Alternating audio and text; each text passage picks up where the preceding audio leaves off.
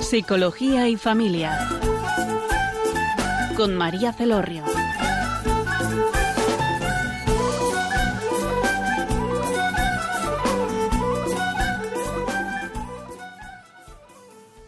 Hola, buenas tardes, queridos oyentes. En la tarde de hoy les acompaña María Celorrio desde Funes y tenemos como invitado a Martiño Rodríguez González. Hola, buenas tardes, Martiño. Muy buenas tardes a todos. Muchas gracias por acompañarnos. Bueno, os presento a, Martiño. Martiño es doctor en psicología, es investigador en el Instituto Cultura y Sociedad de la Universidad de Navarra, es también terapeuta familiar y de pareja y está especializado en la terapia focalizada en las emociones. Seguramente que muchos de los oyentes eh, habréis escuchado, incluso habéis participado, habéis buscado ayuda para vuestro matrimonio en la terapia de pareja pero pues eh, él no, no solamente nos va a hablar de la terapia de pareja, sino en una nueva terapia, que él nos va a contar en qué consiste y por qué es novedosa, que está focalizada en las emociones. Hoy en día que se habla tanto de las emociones, ¿no? Pues eh, nos va a dar un poco de, luz y de claridad acerca de, este tema. Bueno, pues como primera pregunta, esto es lo que nos gustaría saber, Martiño. ¿Qué es la terapia? ¿En qué consiste la terapia focalizada en las emociones? Pues la terapia focalizada en las emociones, eh, como has dicho María, bueno, has dicho que es una terapia nueva. Realmente es nueva en España porque hace poco que hay terapeutas formados en este modelo en lengua española, tanto en España como en Latinoamérica. Pero su creación, digamos, su desarrollo comenzó en Canadá en la década de los 80 y se ha ido desarrollando pues a lo largo de estas décadas es una terapia que em, tiene mucho que ver con la teoría del apego, que entiende que, el ser humano pues es un estamos llamados a la vinculación con otros, que esa es eh, digamos la el estado en el que podemos encontrarnos mejor cuando nos sentimos amados, queridos, cuidados, ¿no? Y que entonces que mira los conflictos de pareja no solamente como una dificultad en la comunicación o, un conflicto, sino que, es capaz de mirarlos mm, desde, desde esta mirada de decir, es tan importante la relación que tenemos con el otro y, nos, y somos tan vulnerables a cómo sea esa relación o que haya problemas, que por eso sufrimos tanto cuando hay conflictos, cuando hay una desconexión emocional, que dice la terapia focalizada en las emociones. ¿Y nos podrías contar eh, la evidencia científica de esta terapia? Por si alguien la quiere conocer. Em, bueno, antes del programa hemos hablado un poquito de este tema, ¿no? Por eso em, me haces esta pregunta que quizás para los que escuchan la radio, ¿no? Pues es un poco técnica, quizás.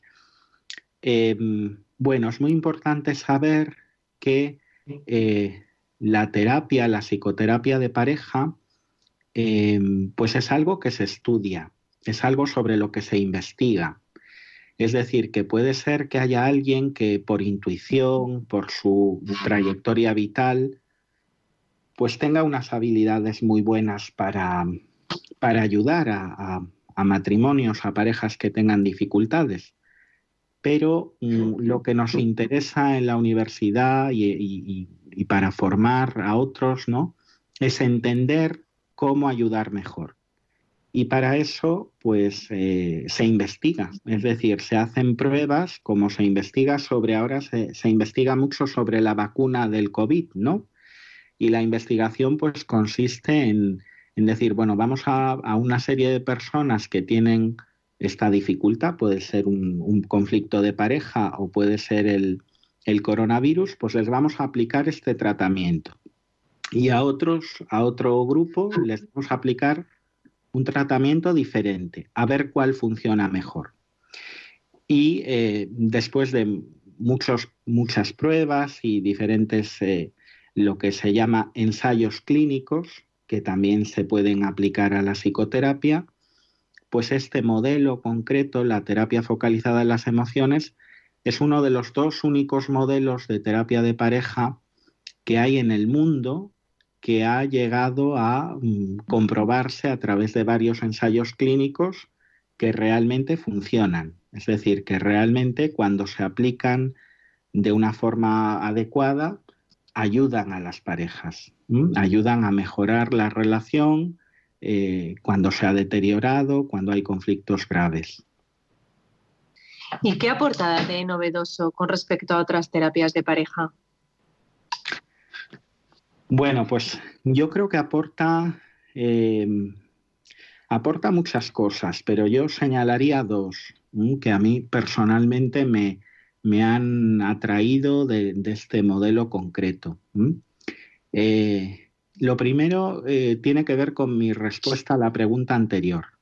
Em, con respecto a otras terapias de pareja, aporta una guía clara sobre cómo alguien se puede formar en ese modelo eh, y cómo se aplica ese modelo. Es decir, que no es una especie de ciencia infusa que, tenemos como que adivinar cómo, cómo, ayudar a las parejas, sino que frente a otros modelos que, que, son mucho más difusos, menos estructurados, que uno, eh, bueno, pues tiene que se, mueve en un espacio en el que hay muchísimo de intuición personal, pues desde luego en este modelo también la, persona que nos atiende, la persona del terapeuta es muy importante, pero hay una guía muy clara.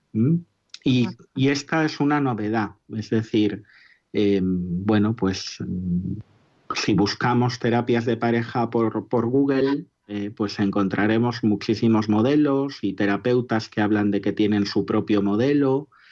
Eh, ninguno de estos modelos, como he dicho, solamente hay dos realmente que hayan llegado a un grado de desarrollo, de estructura, como para decir, bueno, pues cualquiera los puede aprender, cualquiera con una formación determinada.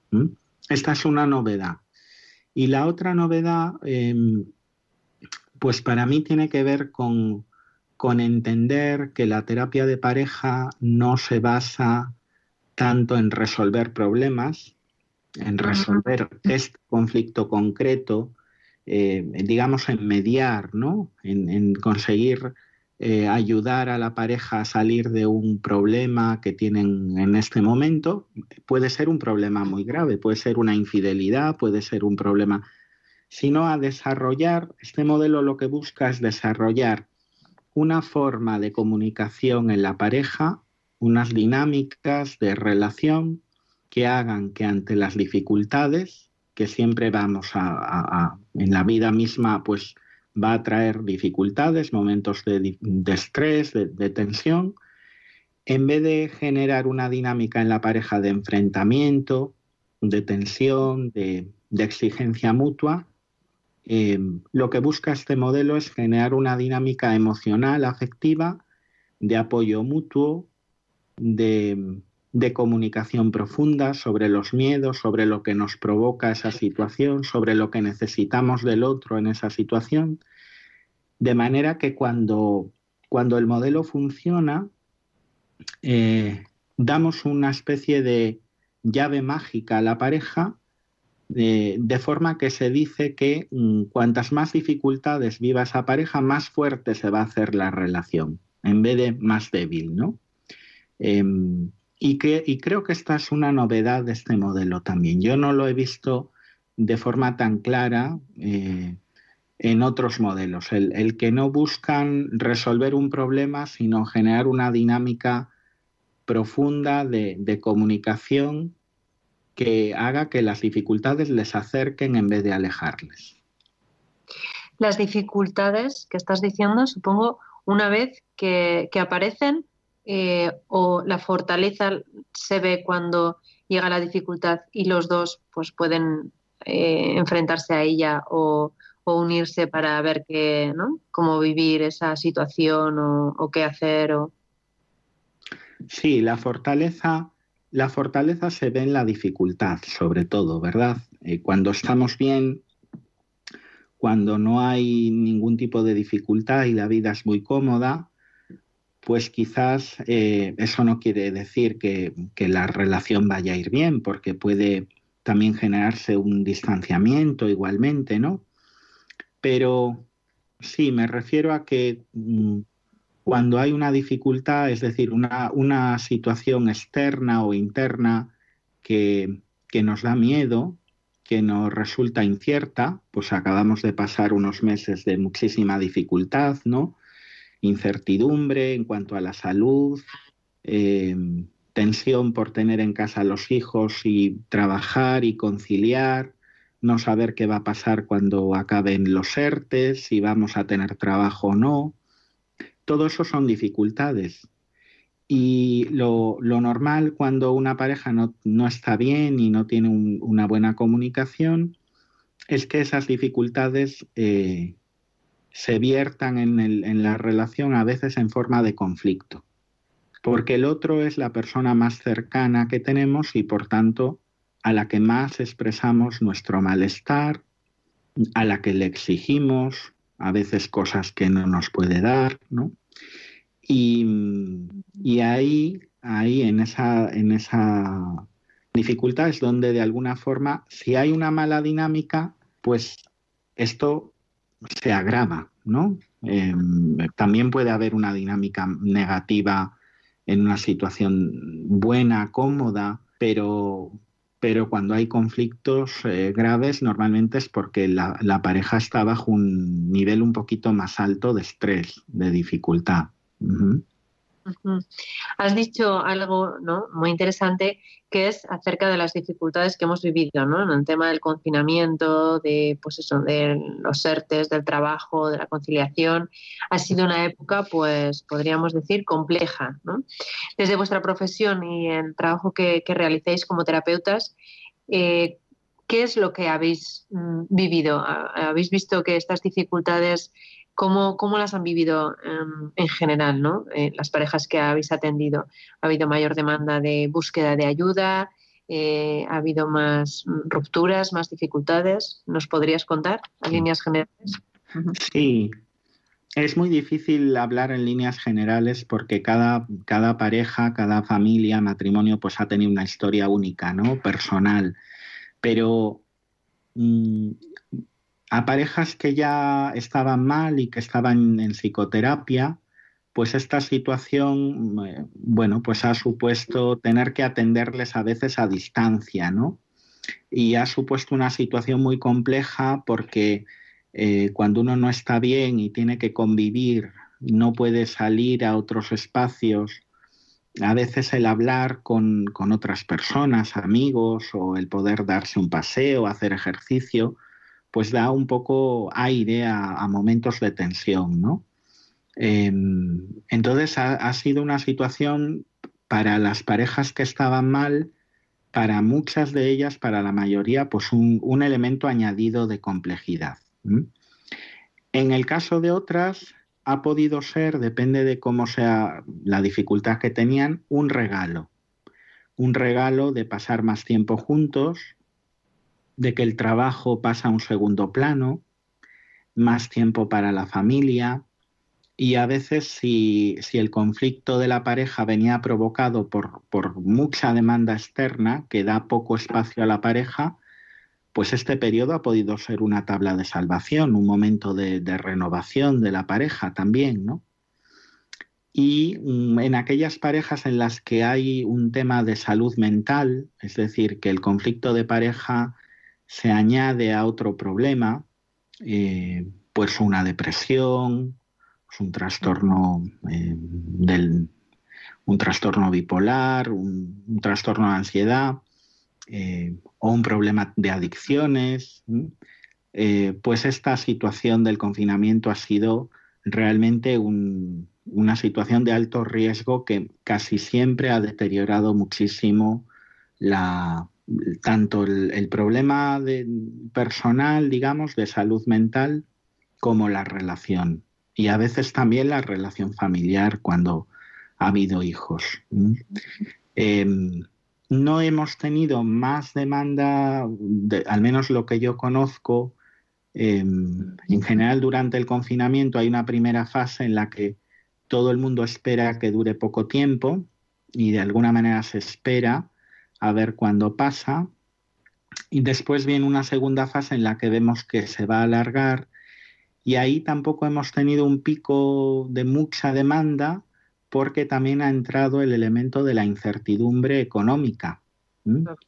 Em, que hace que uno pues no sepa si puede iniciar un proceso que normalmente pues debe pagar de su propio bolsillo, ¿no? Ahí Ahí hemos visto la solidaridad de muchos porque hay muchas eh, sociedades de psicoterapia, entidades en España que han, eh, bueno, pues que, han buscado ayudar, eh, pero igual que pasa con lo económico, seguramente las consecuencias familiares y en las relaciones de pareja que se han deteriorado durante el confinamiento las vamos a ver ahora en estos meses del verano, eh, sí que seguramente haya más demanda de, ayuda.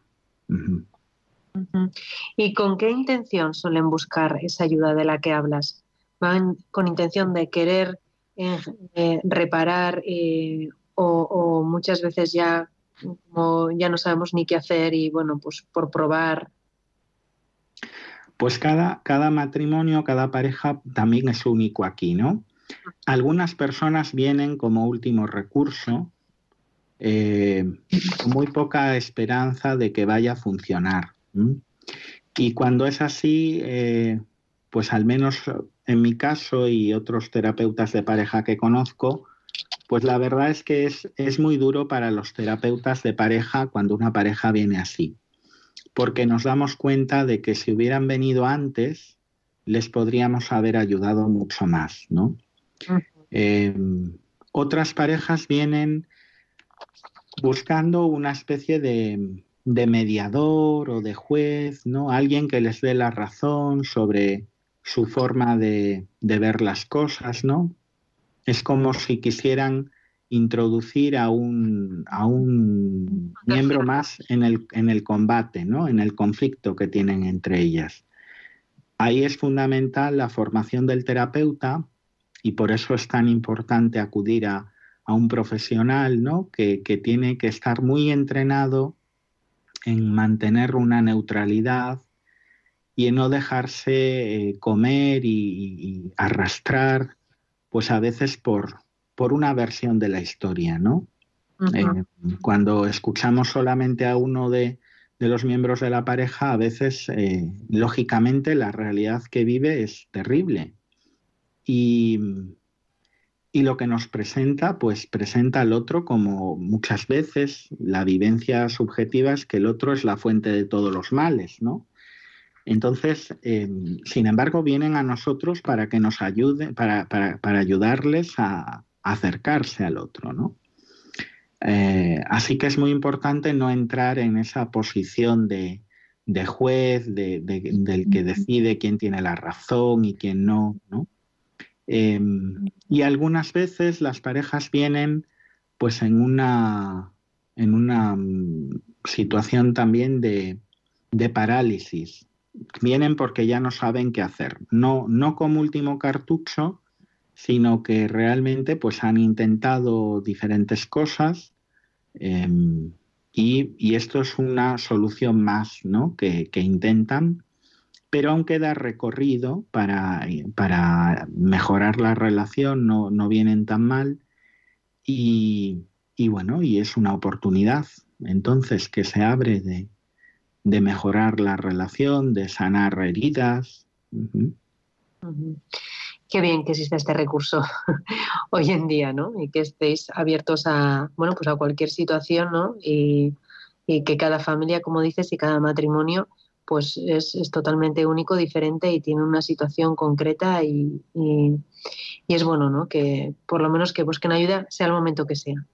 Eso es. Eso es. Vamos a dar paso a escuchar eh, una canción que, ah, bueno, a mí es una canción que me gusta mucho, me gusta mucho la música latina y, después continuamos con, el programa, a ver si nos ayuda a pensar en todo esto que, que estás hablando, Martiño. Muy bien. Se acaba, el amor se transforma y se queda en el alma. Por amor, por amor se perdona. Si es por esa persona, no hay errores que valgan. Contigo soy más fuerte porque a tu lado yo me aprendí a levantar.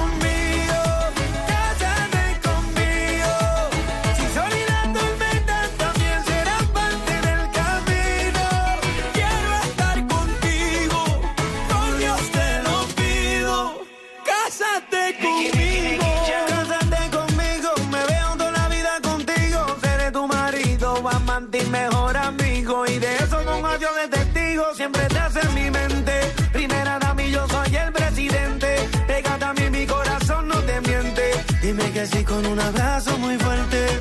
Ay, siempre estás en mi mente. Primera dama, yo soy el presidente. Pégate a mí, mi corazón no te miente. Dime que sí con un abrazo muy fuerte.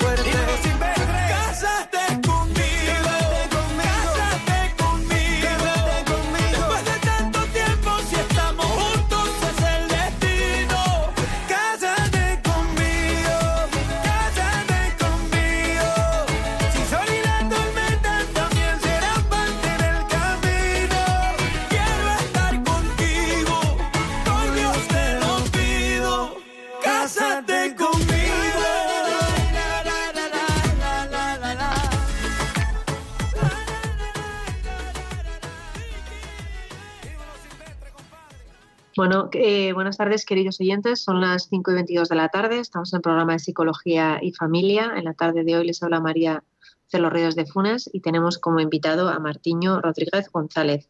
Estamos hablando de un tema muy concreto, pero muy interesante, que es la terapia focalizada en las emociones en las parejas. Y bueno, él nos ha contado en la primera parte del programa que no es novedosa, es novedosa en España, pero tiene una trayectoria pues desde los años 80 mm, de su origen que fue en Canadá.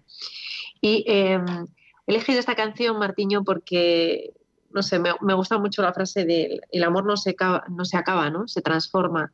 Porque es verdad que en, la vida de una pareja, de un matrimonio, pues hay muchas crisis, ¿no? Vitales, dificultades, las que estabas hablando del confinamiento, eh, pero que el, que el, amor no se acaba, ¿no? Que hay veces que, que, está esta idea social, ¿no? Y romántica de se ha acabado el amor, ¿no? Pues es que ha conocido a otro, se acaba el amor y empieza otro amor y, creo que, es bueno que hagamos una cultura de que el amor se transforma, ¿no? de que el amor cambia.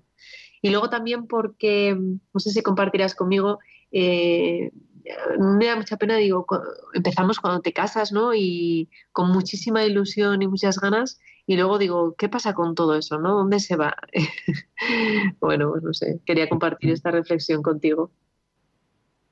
Pues sí, sí, sí. Es verdad que en el amor hay una primera etapa que es el enamoramiento y, esa etapa es importantísima y, es la etapa que, bueno, pues que, que, aparece más en las películas, ¿no? Las películas hablan solamente del enamoramiento y sin embargo no hablan de lo que viene después que es realmente maravilloso, ¿no? Que es la maduración en ese amor.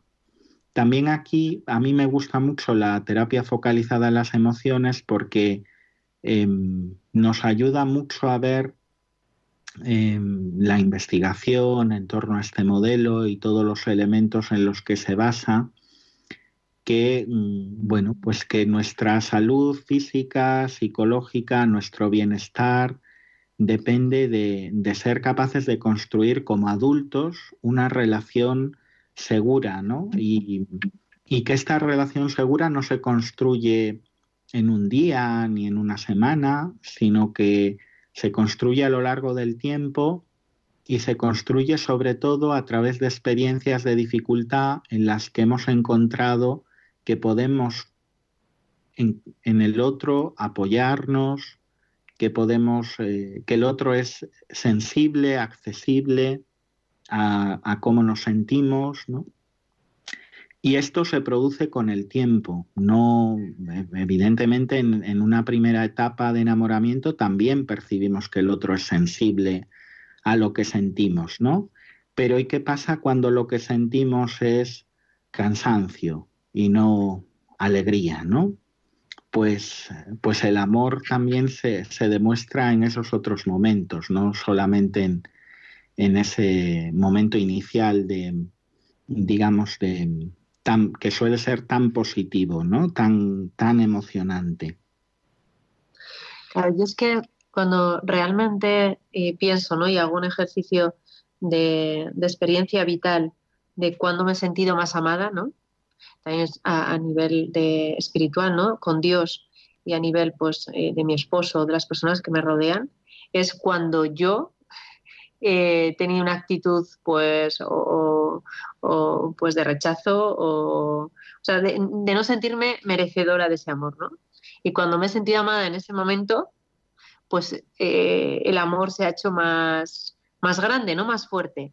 Y cuando me han querido, o cuando no me han rechazado cuando he gritado o, cuando o, ¿no? cuando eh, voy a buscar el amor de Dios en, a través del confesionario ¿no? y, me siento perdonada y amada digo pues este es el amor ¿no? que también en las parejas es una pena que nos perdamos o que no queramos vivir ¿no? en una crisis en una dificultad y que no sé, buscamos la tangente o pensar que igual es que esto se ha acabado o Sí, bueno, yo creo, estoy convencido, profundamente convencido, y además la investigación, pues, en, las relaciones amorosas de pareja y la psicoterapia de pareja lo, nos lo enseña así.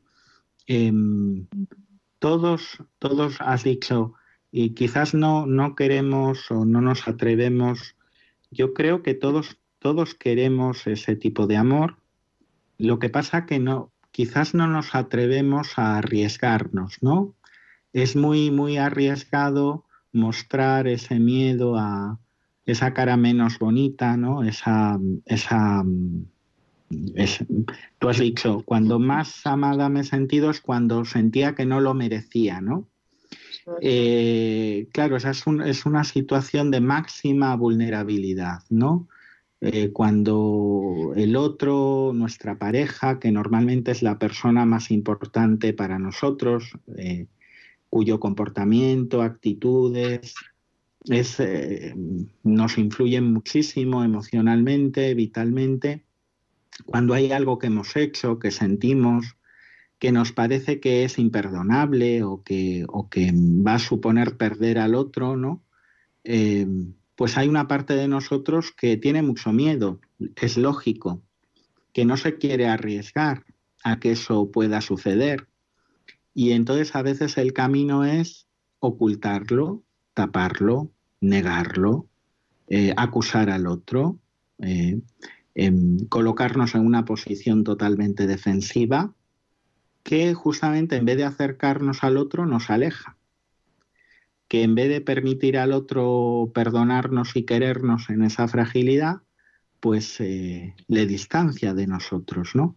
Pero ¿por qué hacemos esto? Pues porque el riesgo emocional, la posibilidad de, de, que si hacemos eso el otro no responda, pues a veces no, no somos capaces de asumirlo, ¿no? Em, en la terapia focalizada en las emociones lo que hacemos es ayudar a la pareja a ir recíprocamente quitándose capas para hacer justamente esto, para revelar al otro aquello que más miedo nos da, aquello que no, nos, nos cuesta mucho mostrar porque tememos su reacción y ayudar a, quien escucha, a quien escucha esa fragilidad, a ser sensible a esa fragilidad. Porque cuando, cuando mostramos una fragilidad, em, nosotros somos frágiles, pero el que nos escucha, si el que nos escucha nos quiere, también el otro es frágil. Solamente si se atreve a, hacerse frágil puede conectar con eso, ¿no? Em, pero cuando se da, cuando se da esa comunicación profunda, eh, pues eso es el amor. Claro, es un momento de profunda conexión mucho más eh, potente, me atrevería a decir, que el enamoramiento. Sí, como dices, el amor es maravilloso, ¿no? Y tiene diferentes etapas, diferentes momentos y, es toda una aventura. Yo te quería decir, porque muchas veces, ¿no? Hay en una pareja, un matrimonio, que uno de los dos pues quiere buscar ayuda y, el otro pues, eh, pues no lo ve necesario o no quiere o está en otro momento vital, ¿no? ¿Y de, qué manera podéis ayudar? Si alguien os, os va en ayuda, ¿no? Hombre, la mujer, a pediros, deciros, tengo dificultades en mi matrimonio, pero mi, marido o mi mujer no quiere venir conmigo, ahí atendéis o no. Claro. Bueno, eh, lo primero decir que esta situación no es infrecuente, porque normalmente en España el paso de acudir a terapia de pareja es algo que cuesta bastante. No tenemos cultura de, que podemos acudir a alguien que nos ayude, tardamos mucho en ir y que el momento